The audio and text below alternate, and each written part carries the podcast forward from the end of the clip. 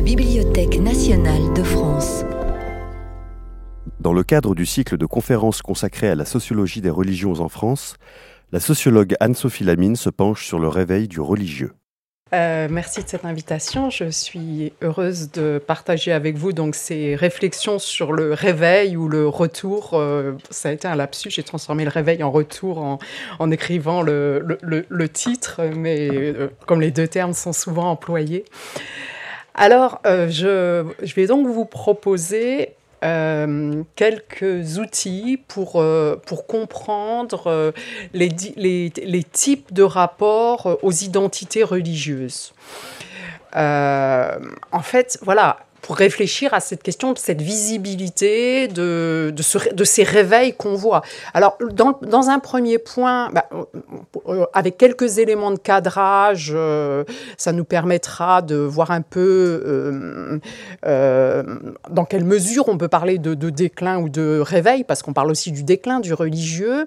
Dans un deuxième point, je me propose de vous parler d'une confusion qui me semble un peu fâcheuse entre l'intensité religieuse finalement et l'intransigeantisme.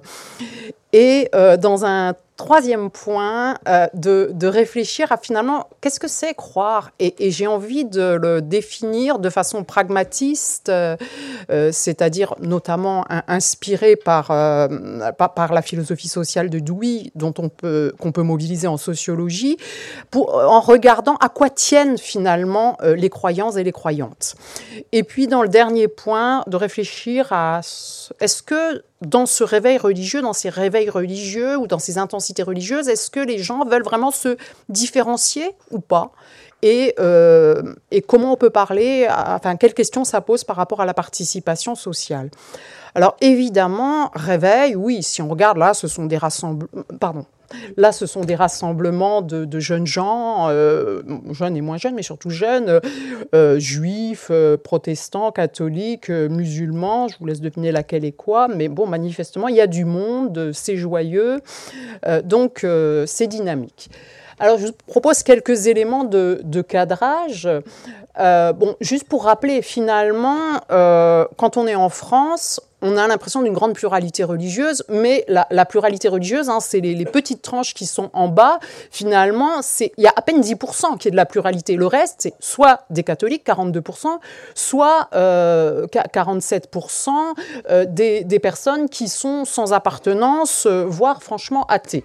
Donc voilà, ça c'est un, un petit élément de contexte. Il faut voir aussi que par rapport à d'autres pays européens, toujours sur ce contexte, en France, on a effectivement euh, une, une, proportion par, de, de, musulmans et de juifs qui est plus, plus importante que dans les autres pays européens, un peu plus importante.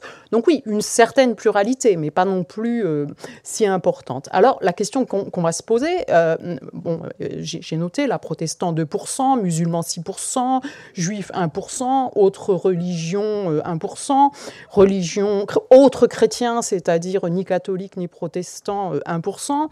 Donc qu'est-ce qui fait aujourd'hui euh, cette visibilité du religieux euh, euh, voilà, c'est dans, ce cadre, dans ce cadre-là du contexte français. alors, déjà, la, question qui se pose souvent, c'est déclin du religieux, ou pas, ou retour du religieux. Ben, si je regarde la première ligne encadrée en jaune, on voit qu'entre 81, où il y avait 70% de catholiques, et 2008, où il y en a 42%, bah oui, on peut parler de déclin. Euh, si je regarde l'autre ligne qui est en jaune, 27% de sans religion en 81, 50% en 2008, bah oui, ça va aussi dans le sens du, du déclin, c'est clair. Ceci dit, euh, le fait, l'idée que la religion, ça peut apporter quelque chose, une sorte de réconfort, ça, ça varie assez peu. Ça, c'est quelque chose sur lequel il n'y a pas vraiment de déclin. Donc c'est là, si je regarde très globalement, sans me focaliser euh, sur, euh, sur, sur, les groupes minoritaires, on, on devrait plutôt se dire qu'il n'y a pas vraiment, que c'est le déclin finalement qui caractérise le paysage religieux. Sauf que vous êtes d'accord, et c'est pour ça que je pense que vous êtes intéressé à ce sujet sujet-là, euh, c'est pas ce qu'on voit. Ce qu'on voit, c'est effectivement une visibilité du religieux, une visibilité euh, plus, plus grande et plutôt, plutôt croissante et qui, et, qui, et, qui, questionne aussi certaines personnes. Donc, euh, faisons un focus sur les jeunes, tiens.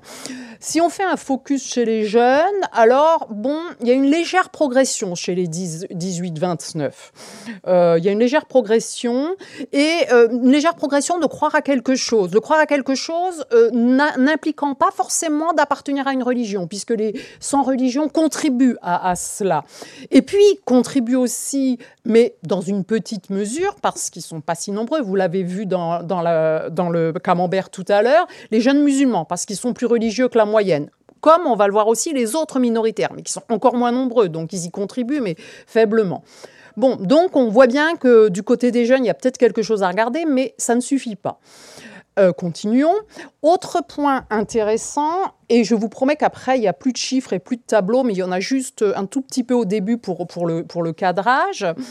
Euh, il y a eu euh, une belle enquête TO, Trajectoire et Origine, euh, qui a été menée par euh, l'INSEE, euh, l'Institut statistique, et l'INED, l'Institut d'études démographiques, qui nous montre quoi?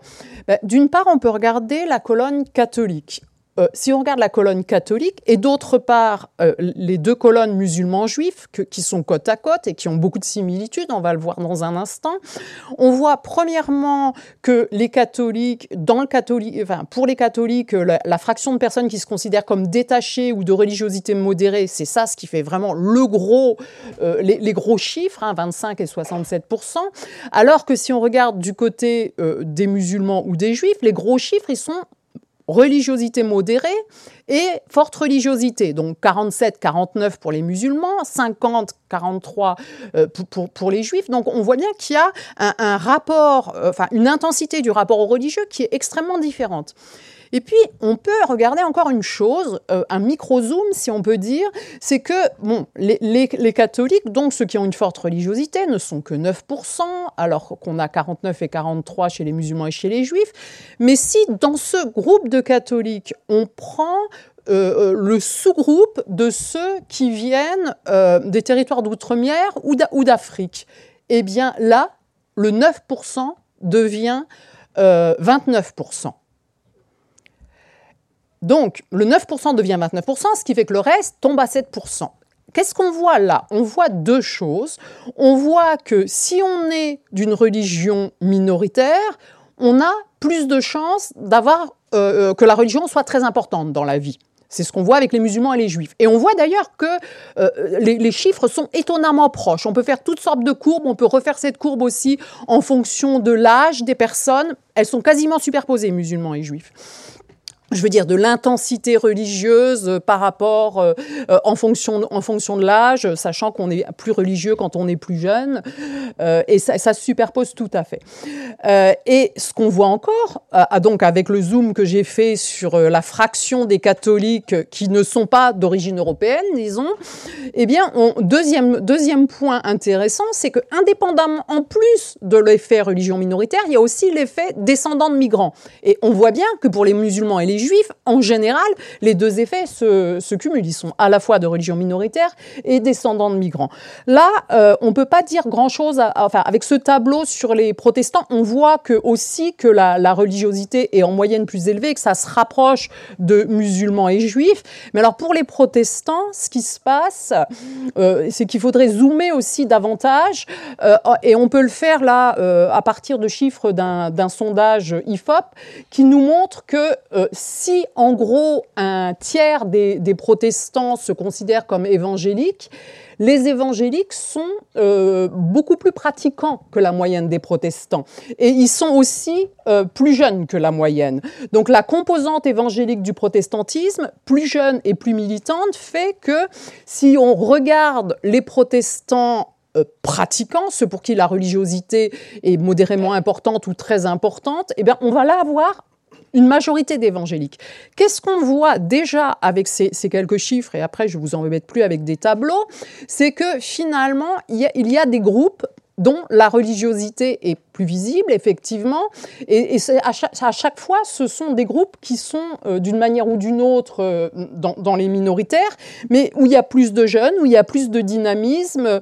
Euh, et ça va être, voilà, aussi bien des, des évangéliques, une partie du catholicisme aussi, bien sûr, euh, euh, des, des, musulmans, des, juifs, on, verra des, exemples en, avançant. Mais on a là déjà un, élément euh, intéressant. Là, la, dernière courbe, c'est l'effet justement migratoire. Voilà, plus on est haut sur, sur la courbe, plus la religiosité est, est importante, plus, enfin, plus le nombre de gens qui ont une forte religiosité est importante. Et là, de nouveau, on voit, voilà, en fait, si on, là, c'est simple, cette courbe montre simplement euh, l'importance de, euh, de l'effet euh, d'être descendant de, de, migrants sur cette question, sur le, la, religiosité. Donc on peut se dire, et non seulement c'est plus important, mais c'est d'autant plus important qu'on est jeune. Et euh, voilà, donc euh, on a là déjà des, éléments, des éléments importants. Euh, la, religion a une composante finalement, enfin il y a aussi une composante sociale à cela, le, fait de faire partie d'un groupe minoritaire, le fait d'avoir une histoire migratoire dans la famille, c'est quelque chose qui va de pair avec, enfin qui va favoriser le fait d'avoir que la religion ait plus de place dans la vie des individus. Heine disait que la religion est une patrie portative. C'est pas un sociologue, c'est vrai, mais c'est très juste. Il y a quelque chose, il y quelque chose de, cela. Maintenant, euh, ben, vous êtes comme moi, vous lisez dans, dans, les médias parfois des chiffres, des chiffres plus ou moins inquiétants, dont on dit, ben voilà, c'est un chiffre, donc c'est du solide. Mais alors, comment fait-on parler des chiffres? Et là, je voulais profiter de, cette conférence aussi pour poser cette question parce que finalement, comme, comme citoyen, citoyenne, on doit aussi être un peu critique sur les chiffres qu'on nous donne. Et là, j'ai pensé à, cet exemple qui est assez parlant parce que si on pose à un échantillon de personnes de culture musulmane la question souhaitez-vous qu'il y ait davantage d'écoles confessionnelles? Eh bien, deux tiers des gens disent oui. Si je suis journaliste, au hasard, valeur actuelle ou autre, enfin bon, vous complétez, on peut mettre toute une liste.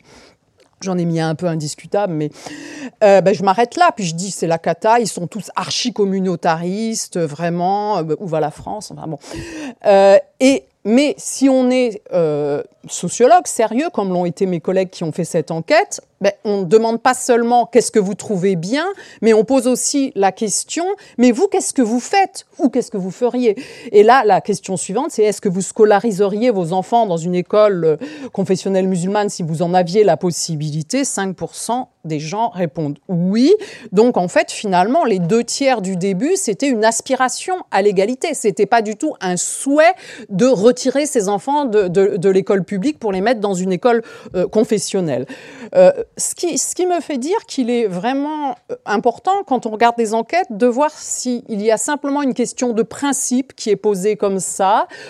C'est ce que j'appelle l'art de poser des questions. Est-ce que vaguement vous souhaitez ceci ou cela, ou qu'est-ce que vous faites réellement Par exemple, dans la belle enquête Trajectoire et Origine que j'ai mentionnée tout à l'heure, pour savoir si les gens sont, comme on dit aujourd'hui, communautaristes, mais c'est pas un concept sociologique, c'est plutôt une manière de dire, c'est toujours les autres qui sont les communautaristes.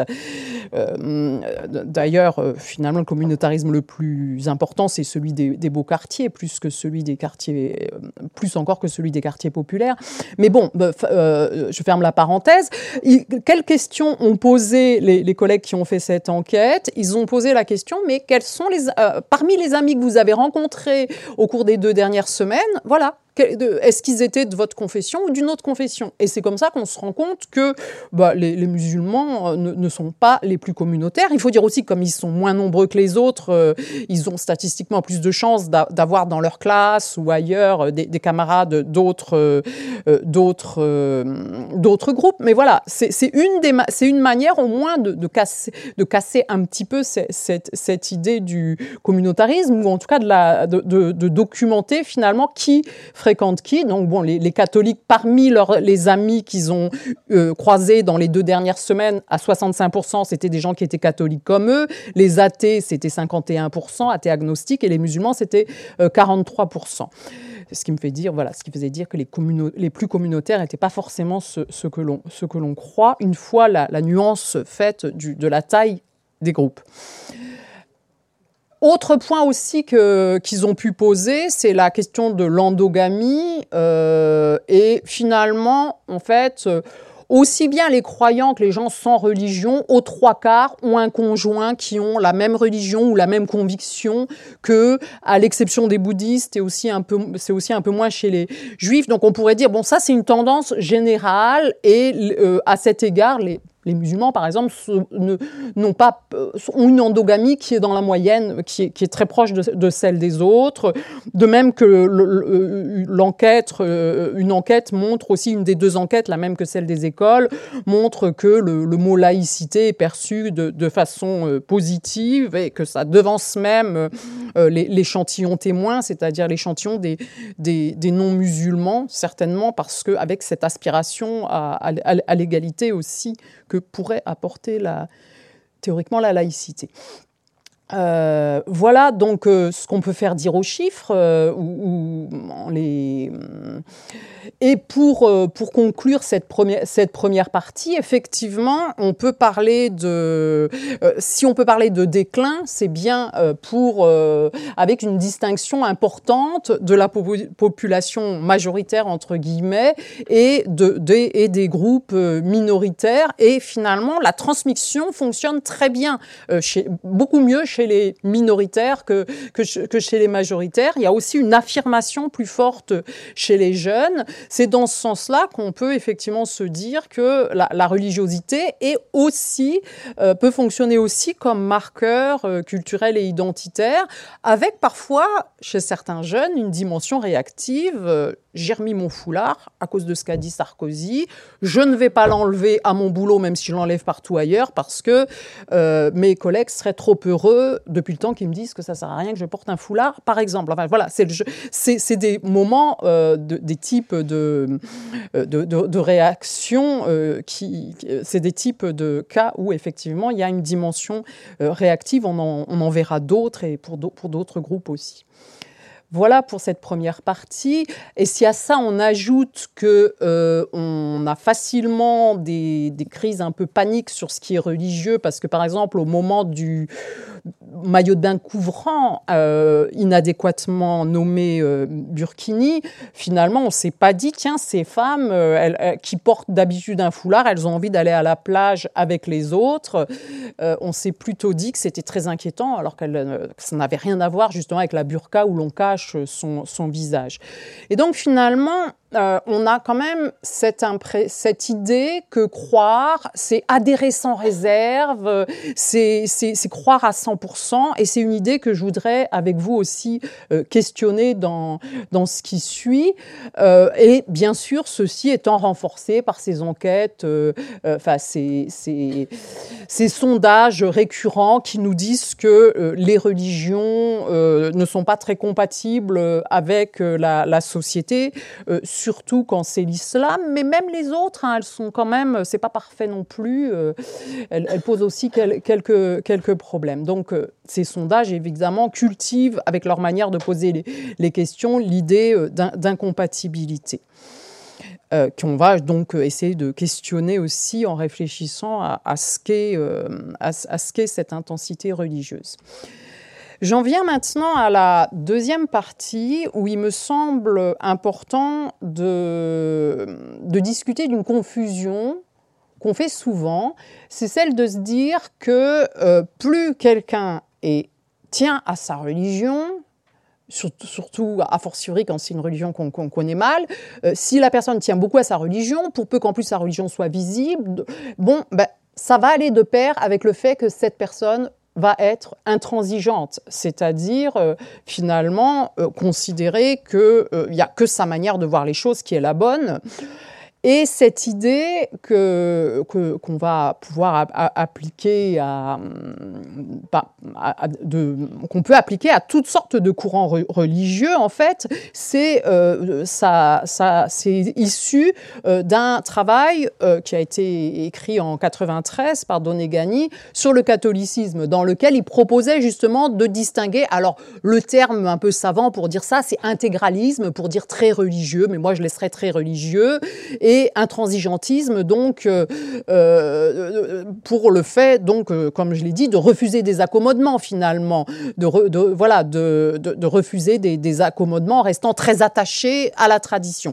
Lui, il l'a donc développé à propos du, catholicisme, alors qu'à l'inverse, être transigeant, c'est adapter son, avoir le souci d'adapter son système religieux à son environnement.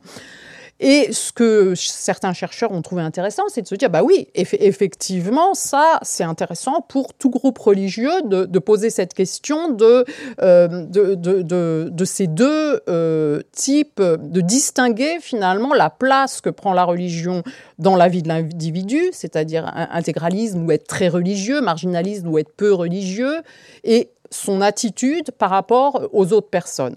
Alors, c'est donc une façon de cesser de considérer que automatiquement, comme je le montre là, euh, si on est super pratiquant, on est très intransigeant. On dirait dans le langage courant, c'est des gens fermés, obtus, ce que vous voulez. Enfin voilà. Et puis inversement, si on est peu ou pas pratiquant, bah alors là, ça va être des gens plus ouverts. Alors bon, c'est un peu plus subtil parce qu'on va dire que les libéraux aussi sont, sont, sont en général plus, plus ouverts. Euh. Mais en gros, c'est ça le schéma, c'est qu'il n'y aurait rien d'autre. Or, si on observe les choses, que ce soit dans le, catholicisme ou dans n'importe quelle religion, on va trouver euh, finalement que les, quatre possibilités existent. Et les deux euh, jaunes jaune pâle en fait, euh, ça m'a changé ma couleur, et euh, sont donc les deux cas auxquels on pensait pas immédiatement, ce qu'on pourrait appeler finalement des cas un peu euh, contre-intuitifs. je les ai appelés les deux cas contre-intuitifs, et je vais vous donner, je vais vous donner des exemples, et je vais choisir là les exemples à propos de, la religion qui inquiète le plus, donc dans, dans l'islam, mais dans dans, la conférence, bien sûr, je donnerai des exemples qui se rapportent à d'autres religions. Hein. Et le premier cas, donc, c'est religion, une religion qui prend beaucoup de place dans la vie de l'individu, et puis en même temps, respect, souci de l'autre, voilà. Et euh, des, des, enquêtes, une par exemple que, que, que je, je, cite ici, de Jouili, montre bien comment des jeunes femmes musulmanes, qu'elle, elle a qualifiées de citoyennes pieuses, en fait, elle a étudié des jeunes femmes, elle les a suivies pendant tout le temps de, de, de sa thèse de doctorat doctorat, euh, des jeunes femmes qui suivent des, cours de religion en France et en Allemagne, et donc qui, qui, suivent très régulièrement des cours de religion, donc pour qui c'est vraiment euh, un engagement important dans leur vie. Et elles voient comment, en fait, elles sont tout le temps dans un espace de débat permanent, dans un espace de contestation interne, euh, dont, bon, évidemment, leur rapport aux normes est, lié au fait qu'elles vivent dans un contexte sécularisé. Euh, il y a beaucoup de réflexivité. Elles sont aussi euh, attentives à, l'altérité, c'est-à-dire, bah oui, elles sont conscientes pour, pour celles qui portent le foulard que ça peut déranger, qu'il faut, qu'il faut justement le dédramatiser, mettre, mettre à l'aise, et surtout, et, enfin, et en plus, elles ont un souci vraiment du bien commun qui est large. Ce qui les soucie, voilà, c'est la société dans, son ensemble, c'est pas leur, leur petite communauté. Donc là, on est vraiment dans, un cas où on peut pas du tout parler d'intransigeantisme. Euh, c'est euh, finalement une, religiosité qui est euh, complètement ouverte à la différence, à l'altérité alors que c'est en général une religiosité très visible, hein, parce que la majorité de ces, jeunes femmes euh, portent le, foulard, alors pas toujours au boulot selon, le travail qu'elles ont, mais c'est plutôt ce qu'on appellerait des, des, jeunes femmes pieuses dont la religiosité est visible. Alors ça, c'est le premier cas contre-intuitif. Le second cas contre-intuitif, c'est je ne suis pas religieux, mais je porte ma religion en bandoulière, en quelque sorte, pour dire que je suis contre la société. Et là, par exemple, on peut le, on peut le trouver euh, chez des, jeunes musulmans qu'un autre chercheur, sur lesquels un autre chercheur a enquêté dans, des quartiers populaires, des, jeunes qui en l'occurrence euh, étaient trouvés notamment parmi ceux qui avaient un peu touché à la, délinquance et qui ont une sorte d'idéalisation du, du, religieux qui serait la solution à tous les maux, même s'ils ne le pratiquent pas. Mais en théorie, le religieux est la solution à tous les maux. D'ailleurs, ils admirent les salafistes, c'est eux les vrais musulmans. Mais eux ne peuvent pas pratiquer parce que c'est trop difficile pour eux. Et surtout, leur identité religieuse, ils s'en servent vraiment euh, pour dire je suis musulman et je suis contre. Quoi. Je, suis contre la, Enfin, de façon rebelle finalement, en étant. En, en, est... C'est pour ça que je les ai qualifiés de non-pratiquants identitaires. Et donc, finalement, c'est l'autre cas. Ce sont des gens qui sont très faiblement, voire pas religieux, et qui en même temps sont intransigeants. C'est une manière. On peut être intransigeant en étant peu religieux d'une autre manière. On peut l'être en étant catholique culturel aussi et être assez intransigeant sur d'autres manières, euh, euh, sur, sur, sur, euh, sur, ce qui est non, non, non, non, catholique, par exemple. Il y a bien d'autres manières, bien sûr, d'être non pratiquant et un peu identitaire et, et, intransigeant. Mais voilà, là, c'est un exemple. Voilà donc pour euh, une, fois posée cette, euh, cette distinction finalement entre, entre l'intransigeantisme et euh, l'intensité religieuse et, pour voilà pour cesser de se dire que automatiquement parce que les gens ont une religion très visible danger danger ils vont être intolérants avec les autres je vous propose maintenant de, de réfléchir à finalement Qu'est-ce que c'est croire? Comment on peut en, parler, euh, en tout cas avec les, outils sociologiques? Et euh, il me semble intéressant euh, de se dire, tiens, il y a des gens qui tiennent à leur nourriture cachère, d'autres à leur messe de minuit, aux fêtes de Noël et de Pâques. Et puis, tiens, quand on avait les débats en 2003 euh, avant, euh, au moment où on a eu les, débats qui ont précédé la loi de 2004 sur les signes religieux dans les établissements scolaires, on a eu des débats assez animés. Et euh, à ce moment-là, différents acteurs, aussi bien chefs d'établissement scolaire, lycée ou autre, chefs du personnel, ou même quelqu'un des renseignements généraux de l'époque, ont dit presque, une, enfin pas unanimement, mais en tout cas ça s'est dit à, différents endroits, que prendre un jour de congé pour l'Aïd, c'était une forme de revendication politique. Donc finalement, on a placé, on s'est pas dit, tiens, je sais pas très bien ce qu'est l'Aïd, mais finalement c'est peut-être quelque chose comme euh, Noël ou Pâques. Non, on s'est dit que automatiquement, si des personnes tenaient à cette fête, non, on s'est pas dit qu'ils tenaient à cette fête. On s'est dit qu'en fait, c'était des militants qui voulaient imposer à la société qu'ils allaient demander un jour de congé pour cette fête. Évidemment, les jours de congé, euh, il, y a, des règles pour savoir si c'est possible ou pas en fonction du service, etc. Mais rien que le fait de le demander était vu comme un acte militant.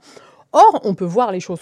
Donc, ça veut dire que on, a, on les a mis un peu hors équivalence des autres citoyens. C'est-à-dire, celui qui tient à Noël, c'est normal. Celui qui tient à Pessa ou à sa nourriture cachère, voilà. Mais là, eux, puisque c'était des musulmans, c'était euh, du, militantisme politique. Or, bien sûr, je ne dis pas qu'il n'existe pas au sein des musulmans des gens très militants. Il y en a, il y en a quelques-uns. Enfin, il y en a une petite fraction. Mais pour la très grande majorité, ils sont comme des cathos qui tiennent à leur euh, fête de Noël, à leur fête de Pâques, à leur, messe de minuit pour, pour certains. Et puis, et puis voilà, ils y tiennent. C'est quelque chose de, c'est une fête familiale. Et donc, euh, ce petit exemple pourrait introduire l'idée qu'il me semble qu'on a du mal à, considérer que les gens peuvent être attachés à une manière de faire la fête en famille, peuvent être attachés à des, fêtes religieuses, peuvent être attachés à ce qu'il n'y ait pas de jambon dans, leur sandwich, même si par ailleurs ils ne sont pas super pratiquants. Voilà. Et que finalement, tout comme d'autres Français tiennent, alors là, cette fois-ci pour sortir des religieux, des cas religieux, tiennent à la façon dont on fait les anniversaires dans la famille, tiennent peut-être à leur régime végétarien ou tiennent à leur jean destroy euh, pour d'autres. Voilà. Euh, pour euh, bon, c'est pas tout à fait dans, le même, dans la même gamme, mais voilà, on tient à certaines choses et c'est parfois incompréhensible pour les autres. Mais et donc, si on voyait un peu le religieux sous, aussi sous l'angle de ce à quoi tiennent ces personnes, de ce à quoi ils et elles sont attachés, peut-être que ça peut nous ouvrir des, voies de, compréhension. et finalement, je, propose et c'est dans ce sens-là qu'on peut dire que c'est une approche pragmatiste, mais, mais peu importe comment, on l'appelle, je, propose de considérer que croire, c'est tenir à, dans le sens de, donner de la valeur, mais donner de la valeur euh, d'une manière où il y a à la fois la sensibilité, parce qu'on l'aime cette fête, on a, voilà, et puis, mais c'est rationnel aussi, on sait expliquer pourquoi, voilà, euh, parce que ça, commémore telle chose ou autre, donc c'est donner, donner de la valeur de façon sensible et rationnelle, à la fois, alors, à trois choses. À des formes d'expérience et de construction de soi, à des formes de dépassement de soi et d'idéaux, et aussi, troisième chose, à des manières de se relier au monde et de faire du commun. Et ces trois points, qui concernent donc la construction de soi, le dépassement de soi et le fait de faire du commun, je, vais les expliciter là dans, cette troisième partie.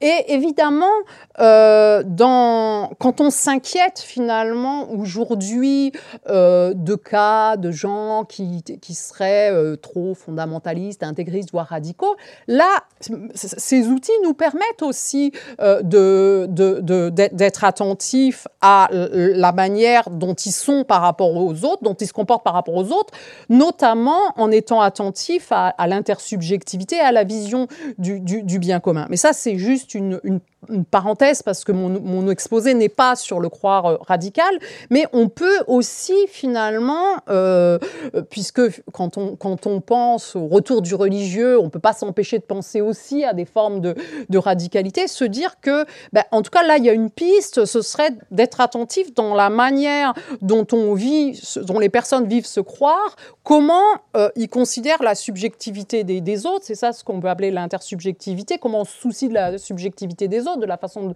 de, voir des, autres, et quelle vision ils ont du bien commun. Est-ce que le bien commun, c'est leur tout petit groupe, ou est-ce que c'est, par exemple, la société, euh, l'humanité?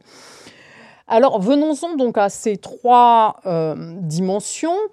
Euh, eh bien, la première donc, la construction de soi. Alors c'est, ça peut être Enfin, c'est l'expérience, c'est considérer finalement que croire, c'est pas comme on le voit parfois dans certains dictionnaires de, sciences humaines ou dans certains textes philo, dans certains textes qui peuvent être de philosophes ou autres, c'est pas simplement euh, adhérer à des contenus de croyance. Ça, c'est une définition du croire, elle est très légitime.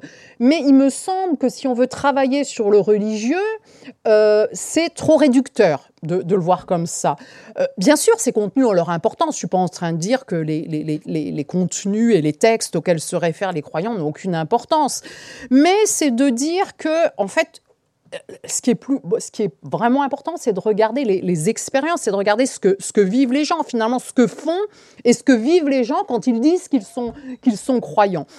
Donc l'expérience, ben, l'expérience euh, dans, cette première euh, modalité, cette première des trois modalités, elle peut être plutôt contemplative ou elle peut être plutôt de l'ordre du travail sur soi. Euh, je m'explique. Euh, contemplative, par exemple. Des jeunes qui marchent vers Compostelle.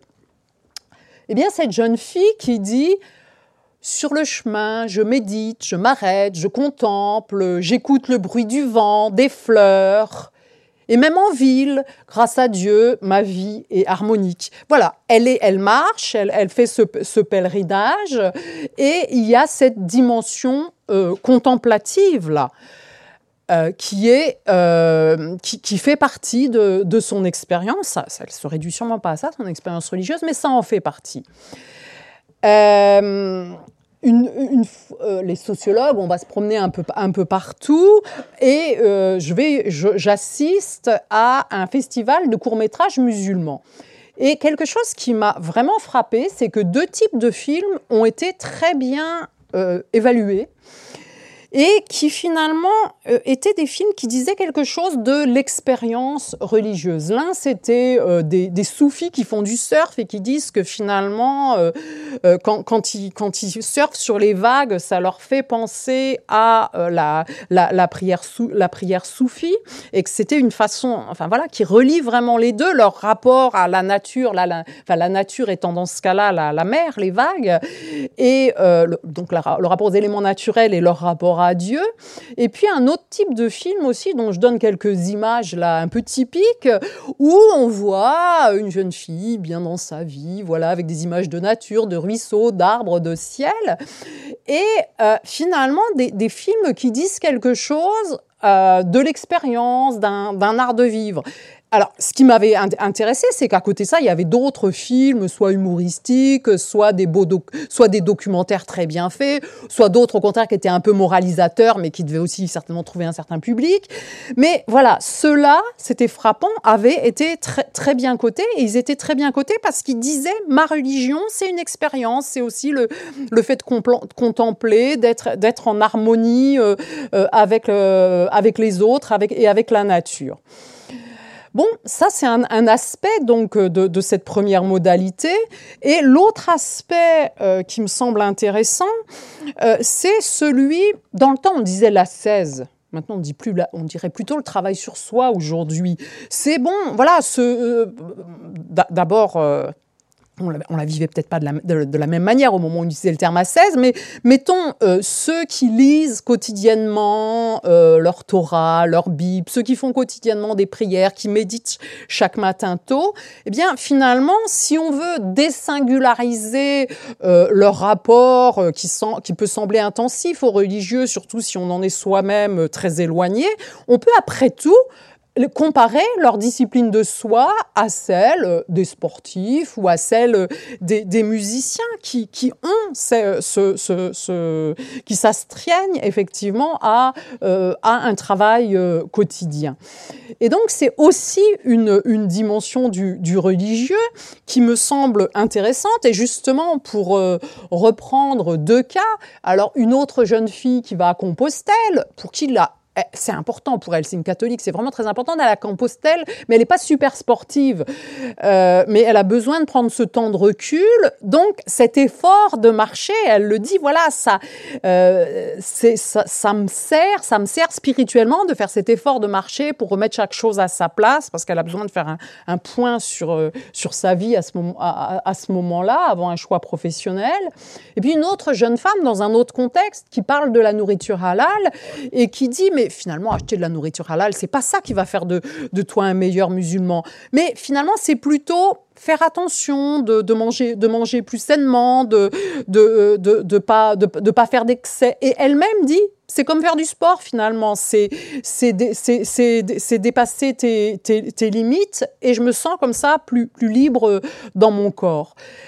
Et du coup, même si on se dit par le travail qu'on fait ou, par l'accompagnement de, jeunes que c'est un peu surprenant qu'ils aient une pratique euh, religieuse qui, qui aujourd'hui détonne un peu par rapport à ce qu'on a vu de la religiosité majoritaire, mais on peut aussi se dire que euh, cette, euh, ce travail sur soi, c'est une manière pour eux, enfin, c'est une capacité qu'ils ont de, euh, de se saisir de, de ressources de, pour trans transformer leur vie et qui peut et cette, cette capacité finalement, ils peuvent tout à fait cette volonté qu'ils ont, cette capacité qu'ils ont d'agir régulièrement, ils peuvent tout à fait la mobiliser dans d'autres domaines de leur existence. Et ça c'est aussi une bonne nouvelle, finalement, euh, même, si on trouve, même si on est un peu étonné de, de l'intensité, euh, même si on est un peu surpris de, de leur intensité du religieux, parce qu'on parce qu'on en est finalement peu familier. Voilà donc pour euh, cette première euh, modalité. Je vous ai dit, il y en a trois. Hein. La première, c'était la construction de soi. J'arrive à la seconde que j'ai appelée le dépassement de soi. Oui, parce que finalement, croire, euh, croire au sens d'un croire religieux, il y a cette dimension de, dépasse, de dépassement de soi, d'avoir des, aspirations, des, idéaux. Et des idéaux, c'est, j'emploie ce terme dans le sens de valeurs qui ont une certaine intensité, pour lesquelles on s'engage dans, dans, la durée et avec un sentiment de, de cohérence de soi. Et ça, finalement, c'est courant, on le, on le, sait bien quand on observe, euh, quand on voit le nombre de personnes qui s'engagent ou qui se sont engagées euh, pour la solidarité, là, j'ai mis des images du secours catholique et du secours islamique qui vont s'engager finalement, qui s'engagent pour des actions sociales, humanitaires, euh, éducatives, interreligieuses, etc., en disant c'est au nom de ma foi. Et donc là, c'est bien euh, un, un, engagement euh, au nom, enfin, c'est bien quelque chose qui relève de, de, la, de, la, de la dimension des idéaux. Par exemple, un éducateur qui dit ma conception de l'islam, c'est l'aide aux autres, des animateurs scouts catholiques qui vont dire, euh, qui vont parler de l'amélioration de la société, de vivre leur foi sur le terrain, ou encore un, croyant qui, en parlant de l'importance de l'interreligieuse, à Abraham pour dire, voilà, que, pour, pour parler de, de, l'unité de, de l'humanité. Euh, donc cette, cette, dimension est aussi très, très présente. Et euh, petite parenthèse, euh, quand, on, quand, on, pense à l'intensité euh, d'un engagement, on se dit, hum, intensité d'un engagement et surtout euh, rapport, rapport au, texte, un peu, un serré au texte, pas forcément très historico-critique par exemple, on se dit, oh là, c'est des fondamentalistes, ils sont pas forcément euh, capables de, euh, euh, de, reconnaître l'altérité.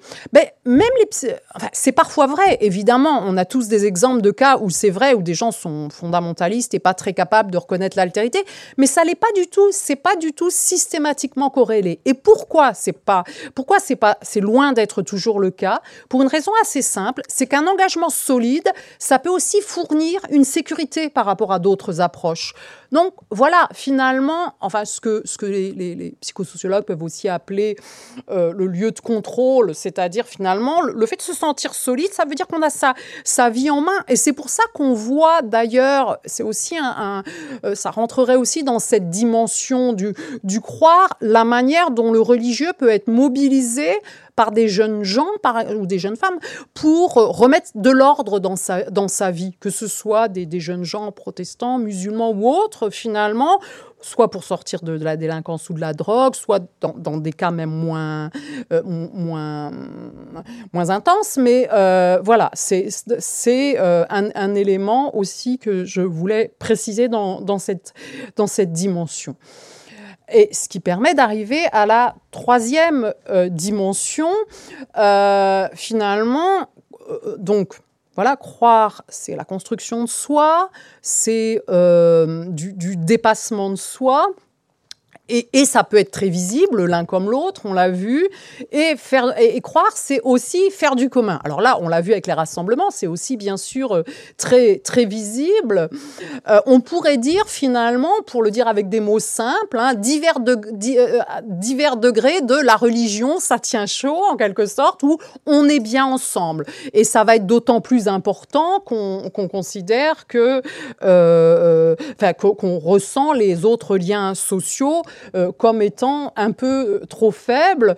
Donc ce finalement même si on a là encore tendance à associer cela euh, au, dans la perception commune au communautarisme, il est intéressant de voir cela d'un peu plus près et de se dire que dans beaucoup de rassemblements, on peut penser à. Alors là, j'ai donné quelques images du rassemblement musulman euh, du Bourget, euh, mais on pourrait, on pensera ensuite à d'autres rassemblements. Ben, les jeunes qui y vont disent ah, on n'avait jamais vu autant de musulmans, c'était fort, c'était vraiment fort. Et finalement, quand ils, quand ils me disent ça, euh, quand je discute avec eux, je repense à ce que disent d'autres jeunes gens quand ils reviennent d'un rassemblement de Thésée, par exemple. Finalement, on peut pas décrire Thésée avec des mots, il faut le vivre, voilà. Et même quand des étudiants ou étudiantes me disent, bah oui, moi je, suis allée à Thésée, je je crois pas en Dieu, mais mes amis m'ont dit que c'était tellement bien, j'y suis allée aussi.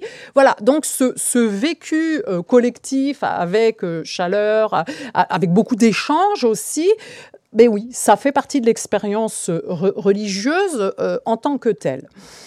Et puis, tiens, j'avais pas, pas donné beaucoup d'exemples sur le judaïsme. J'avais envie de faire un détour par Hanouka, par, par de, un cas finalement où les ultra-orthodoxes, a priori, euh, bon, euh, on ne peut pas s'y convertir, les intermariages n'en parlons pas, mais il y a quand même des moments, et au moment de, la, de cette fête, où euh, on partage la, fête, euh, comme dit une des personnes. On n'a pas besoin, on n'a pas besoin d'être juif pour être là à, cette fête. On veut que toute l'humanité soit une grande famille. Donc là aussi, c'est un moment d'émotion collective qui, au moins à ce moment-là de l'année, est partagé avec d'autres. Bon, évidemment, ça permet aussi que la communauté soit, enfin que cette fraction de la communauté soit reconnue à la fois par les institutions locales et par le reste euh, de la communauté, entre guillemets, en tout cas des, juifs. Mais euh, voilà, toujours est-il que c'est un moment aussi, un temps euh, partagé euh, qui va dans ce sens, en tout cas, de, de, moments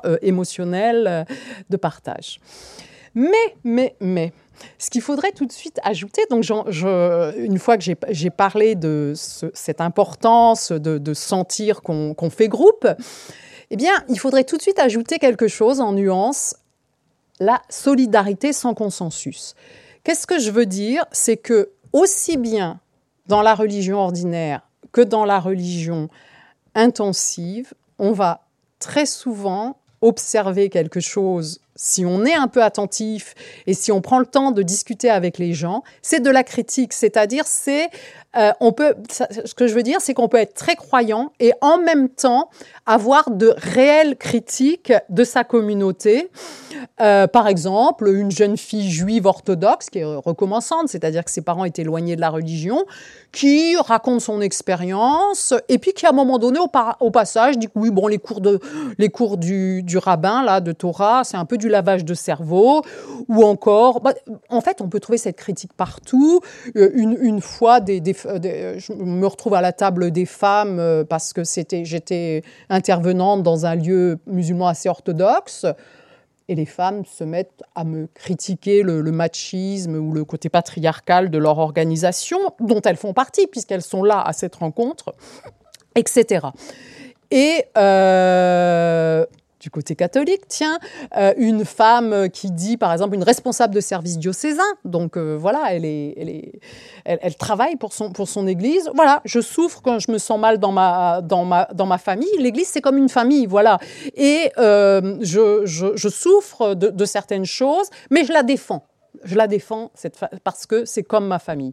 Et puis un autre euh, catholique euh, pratiquant aussi, lui c'était à l'époque euh, de Benoît XVI et de la condamnation du, préservatif.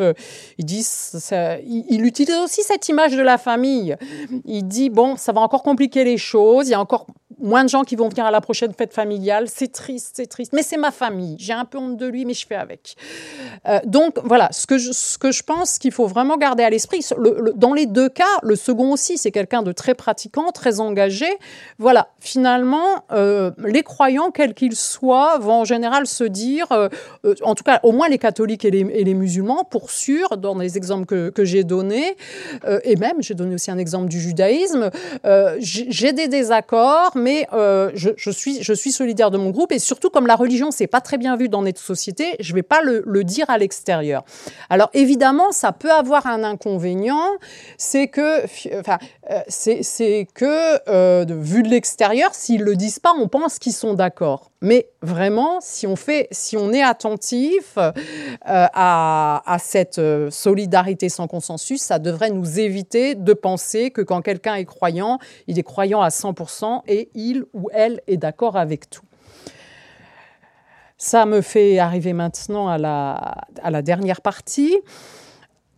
Et euh, une euh, question que, qui me semble importante, c'est celle si on pense justement aux religieux visibles, à, ces, ces, réveils religieux, mais ces gens qui sont si religieux, est-ce qu'ils veulent absolument se différencier des autres ou pas? Ou est-ce que c'est pas tout à fait aussi simple? Et ça, c'est une vraie question à, se, à se poser parce que finalement, euh, le, le, le, si on considère qu'ils veulent se différencier, si on leur dit toujours vous êtes différents, ça peut renforcer le processus. Et si on et, inversement, on peut être complètement inattentif au fait que certains ne veulent surtout pas être différents, qui veulent être vraiment des Français comme les autres. Je pense par exemple, je vais dans quelques instants, je vais donner quelques exemples à à partir de médias musulmans. Et dans l'un d'eux, c'est Safir News, euh, les jeunes, enfin les jeunes, ils sont un peu moins jeunes maintenant, ils sont dans la bonne quarantaine, qui, qui avaient fondé ce média en ligne, me parlent de, de leurs années lycées à, Dreux ou à Dreux. De toute façon, il n'y avait que qu'un islam euh, assez traditionnel. Voilà. Et puis, euh, Ensuite, ils me parlent de, leur, euh, du média et finalement, leur, euh, ce qui est important pour eux, c'est euh, leur objectif, c'est d'être reconnus comme d'autres journalistes. Et leur modèle, l'un va dire c'est l'équipe parce que dans l'équipe on parle de tous les sports, et un autre dit c'est la Croix parce que la Croix c'est un journal catholique, mais on parle de toutes sortes de, de sujets. Donc, dans, dans ce sens-là, eux sont vraiment dans une attitude de se dire, mais on veut être des journalistes comme les autres. D'accord, on a une spécialité, mais on veut être des journalistes comme, comme, les, comme les autres en, en étant euh, reconnus pour, euh, pour notre travail de, de journaliste. Et on peut aussi penser à propos de différenciation ou pas euh, euh, au, cas, des mamans voilées. Et par exemple, dans, dans l'Oise, euh, une, une mère musulmane qui porte le foulard se propose comme bénévole pour le goûter de Noël de l'école. Oui, le goûter de Noël. Et on refuse sa participation parce que ça va pas du tout vu qu'elle a un foulard bien que ce soit le goûter de Noël. Donc euh, apparemment, c'est le, voilà. Et, finalement, euh, le, foulard n'est pas, est, pas, pas, compatible puisque ça semble dire que qu'elle qu'elle veut se différencier trop ou qu'elle est trop trop religieuse. Finalement, dans ce, dans ce cas-là, euh, après avoir essayé une négociation directe, ils ont porté l'affaire devant le tribunal administratif qui leur a donné raison euh, deux ans après. Mais qu'est-ce qu'on peut dire de ce type d'histoires qui se sont multipliées? Tout récemment, il y a eu l'affaire euh, du Conseil régional de, Bourgogne aussi. Les images que j'ai mis en bas, c'est l'affaire de, de, Dijon, de la maman qui accompagnait aussi une sortie scolaire et qui a été interpellée par un, par un député RN. Mais qu'est-ce qui se passe là si on réfléchit? C'est finalement, ce sont des personnes qui sont complètement prêtes à participer au monde commun, à l'école, et qui, pour une question de principe, euh, ne peuvent pas parce que finalement, on met une, condition, on, met une condition d'invisibilité de, des signes religieux, enfin, oui, qu'il n'y ait pas de signes religieux, alors que, euh, signes religieux ou pas, elles sont prêtes à participer euh, au commun.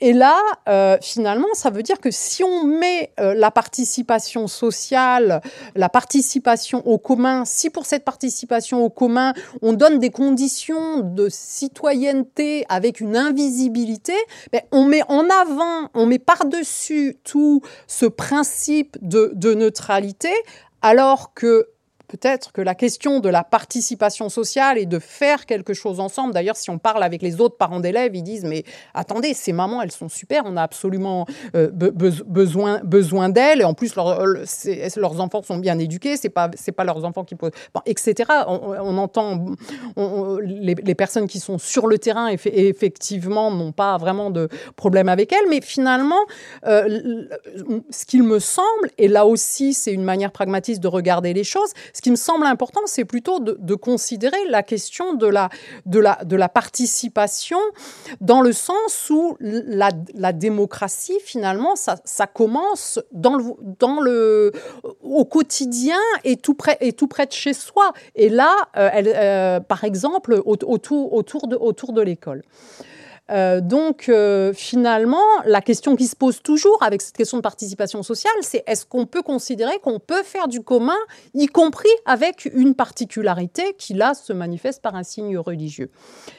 Je voudrais pour terminer faire rapidement un petit zoom euh, sur des médias musulmans en ligne et j'ai choisi pour faire ce zoom la période juste après Charlie.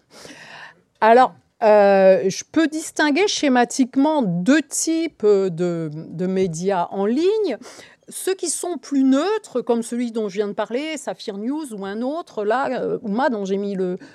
Euh, que j'ai appelé médias spécialisés. Et puis d'autres que j'ai qualifiés de médias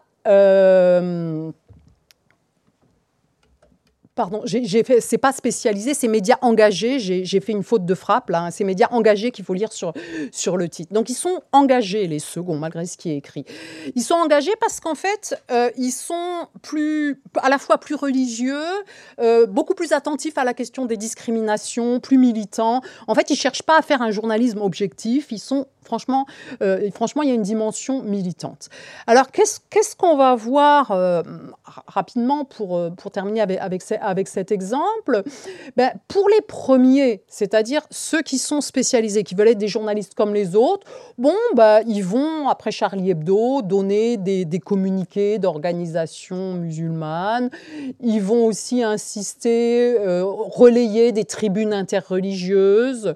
Ils vont relayer des articles non musulmans par exemple une enseignante de Seine-Saint-Denis qui dit que bah oui non les élèves de Seine-Saint-Denis ne sont pas pour les attentats, ou encore euh, ils vont euh, euh, voilà ils vont utiliser éventuellement l'humour, ils vont parler des actes anti-mosquées qu'il y a eu, mais plutôt en, décrivant et en disant, bon, restons calmes, voilà, ne, ne, cédons pas à une, à une panique parce que ce qu'on va voir avec les autres médias, il y a eu, après Charlie, évidemment, un nombre d'actes contre des mosquées ou contre des musulmans qui a été important, et donc euh, d'autres médias vont euh, en parler davantage. L'autre média que j'ai mis comme spécialisé, c'est à peu près pareil, donc je passe rapidement.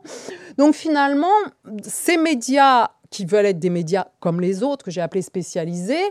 Bon, euh, voilà, euh, c'est dans le. Euh, ils, traitent, ils traitent l'information. ils sont aussi d'ailleurs invités à des émissions ou à des débats par d'autres journalistes non musulmans, enfin, je veux dire, dans des médias généralistes mainstream. si je fais maintenant le zoom sur les médias que j'ai appelés engagés. Donc plus militant. Eh bien là, en fait, la focale très forte, ça va être sur, bien sûr, condamnation, hein, euh, condamnation sans aucune discussion, ça c'est très net, condamnation des attentats, ça c'est indiscutable, mais ensuite une focale très forte sur les répercussions sur les, sur les, sur les musulmans. Et donc, euh, voilà, par exemple, avec des, des, images comme celle-ci, euh, en pensant aussi aux conséquences, finalement, euh, en, se focalisant sur les, conséquences que, que, ça a, ou alors une carte qui, une, un recueil d'informations avec vérification systématique des sources de tous les actes qui ont été, qu'il qui, y a eu après Charlie Hebdo contre des, mosquées ou contre des, musulmans. Donc, il va y avoir cette, cette focale. Euh, une autre façon de faire aussi, là, euh, il y a un des petits bonhommes là qui dit je suis Charia et pas je suis Charlie. Donc, euh, ben, protester pour le fait, la, pour la, la, stigmatisation, en disant bah, si vous n'êtes pas content, écrivez au médiateur des, des, programmes. Donc, vraiment une idée forte de dénoncer la, stigmatisation et aussi de dénoncer le complotisme. Et d'ailleurs, si on fait un zoom sur l'un d'entre eux, euh, on, voit aussi qu'au moment des gilets jaunes, euh, ils sont très gilets jaunes. Ce qui permet, pour terminer ce zoom, euh, que j'ai fait, que j'ai un peu fait un peu rapidement pour garder le temps qu'on a prévu, voilà. Du côté de ces médias plus engagés, plus militants, on voit un fort sentiment d'injustice, on agit en, dénonçant, en dénombrant et en dénonçant. Mais ça, ça me fait faire aussi cette remarque au passage, c'est que la discrimination vis-à-vis de, personnes qui ont une religiosité visible, c'est ou, de, qui que ce soit d'ailleurs, mais notamment puisqu'on parle aujourd'hui de, religieux, euh, la discrimination, c'est un phénomène à double détente, si je peux dire. C'est-à-dire, bon, évidemment, premier point, d'être discriminé, bon, on sait ce que c'est. On a moins de chances d'avoir un, boulot, enfin, on, l'a vu hein, avec les enquêtes, les testings qui ont, été faits, on a moins de chances d'avoir un boulot, d'avoir un appartement, d'être, euh, même d'avoir un entretien. Mais il y a un second niveau qu'on oublie. Le second niveau, et, c'est, justement, on l'a bien vu là avec euh, euh, le, zoom sur le deuxième type de médias musulmans, c'est l'énergie, le temps qu'on dépense à défendre ce qu'on est, à dire on est discriminé, mais non, l'islam c'est pas ça, l'islam c'est beaucoup mieux que ça. Et ça, c'est un temps, une énergie qui est, euh, qui est déployé là, qui n'est pas déployé pour d'autres investissements, qui n'est pas déployé, par exemple, je ne sais pas, pour travailler avec d'autres, pour la solidarité, pour l'environnement ou autre. Donc, euh, euh, c'est, enfin, il faut garder à l'esprit que c'est un phénomène à double détente. Après, quand on, quand on fait le zoom sur ces, ce deuxième type de médias, on peut se dire, oh, mais alors, ils sont vraiment focalisés sur ce qui se passe pour les musulmans. Donc, ils doivent être vraiment, euh, non pas euh, dans l'idée euh, de, de, faire du commun avec l'ensemble de la société, mais plutôt dans une idée de se différencier. Mais même là, c'est pas tout à fait aussi simple.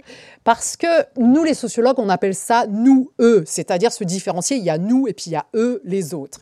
Et donc, euh, on, voit dans cette période aussi, euh, dans les mêmes médias, ceux qui ont euh, répertorié le nombre d'actes contre les mosquées, etc., les guirlandes de cœur qui ont été mises, par exemple, par l'association Coexister ou, ou, ou, autre, et tous les gestes de sympathie, de solidarité qu'il y a eu, ou alors, là encore, un échange émouvant euh, entre euh, le, père de, euh, du jeune homme juif tué à l'hypercachère et de Latifa Ben Ziaten, dont, le fils avait été tué par, par Mera, ou encore voilà, des prêtres qui viennent les saluer à, la sortie de la mosquée et dire bah oui, on sait bien que c'est pas vous les attentats. bon, on va même se référer au, pape. Et puis bon, encore c'est un autre, un autre cas mais je vais ne pas, je vais pas en, parler parce qu'il faut que je vienne à la conclusion. Voilà. Être. Euh, donc euh, voilà. Pour finir avec euh, ce petit zoom sur les, les médias, d'un côté, certains joueront plutôt français comme les autres, journalistes comme les autres. D'un autre côté, les plus engagés seront davantage dans la différenciation, mais en même temps, on l'a vu, ils sont aussi dans le nous et dans le fait qu'ils accordent une grande importance à ce qu'on les reconnaisse et à ce qu'on les aime finalement. Euh, et là, ce qui me semblerait intéressant, c'est à chaque fois de se dire à quel autre groupe sont-ils comparables est-ce va les, est-ce que finalement, quand on voit du religieux, hum, euh, c'est, on pourrait les comparer au Lubavitch, qui, pour certains, qui sont assez rigoristes, un peu entre eux? Est-ce qu'on pourrait, pour d'autres, comparer à du christianisme social, hein, secours musulman versus secours catholique ou, ou version Miss Pop? Ou est-ce qu'on peut encore les comparer, pour certains, ceux qui sont un peu plus énervés contre les injustices sociales, aux gilets jaunes? Et pour euh, ce qui me ce qu'ils font voir aussi, encore comme dernier point, c'est la complexité finalement de la différenciation qu'on a vue, c'est-à-dire qu'on peut se différencier sur certains points et au contraire se sentir euh, fortement partie euh, d'un nous collectif de la société à d'autres euh, égards. et c'est ce que montraient finalement aussi les, les, par exemple les, images que les dernières images que, que j'avais montrées. Donc voilà, on a vu quelques éléments euh, sur euh, la nouvelle intensité, sur euh, la éviter la, confusion entre intensité et intransigeantisme, sur quelques outils pour décrire ce qu'est être, ce qu'est croire aujourd'hui, et pour finir, gardons à l'esprit cette diversité à l'intérieur même des groupes, à l'intérieur des tendances, et le fait que les gens ne sont pas dans leur groupe et sont pas, y compris quand ils sont très religieux, n'y sont pas à, à 100%. Et on peut faire du commun aussi à partir du particulier. Voilà. Je vous remercie beaucoup.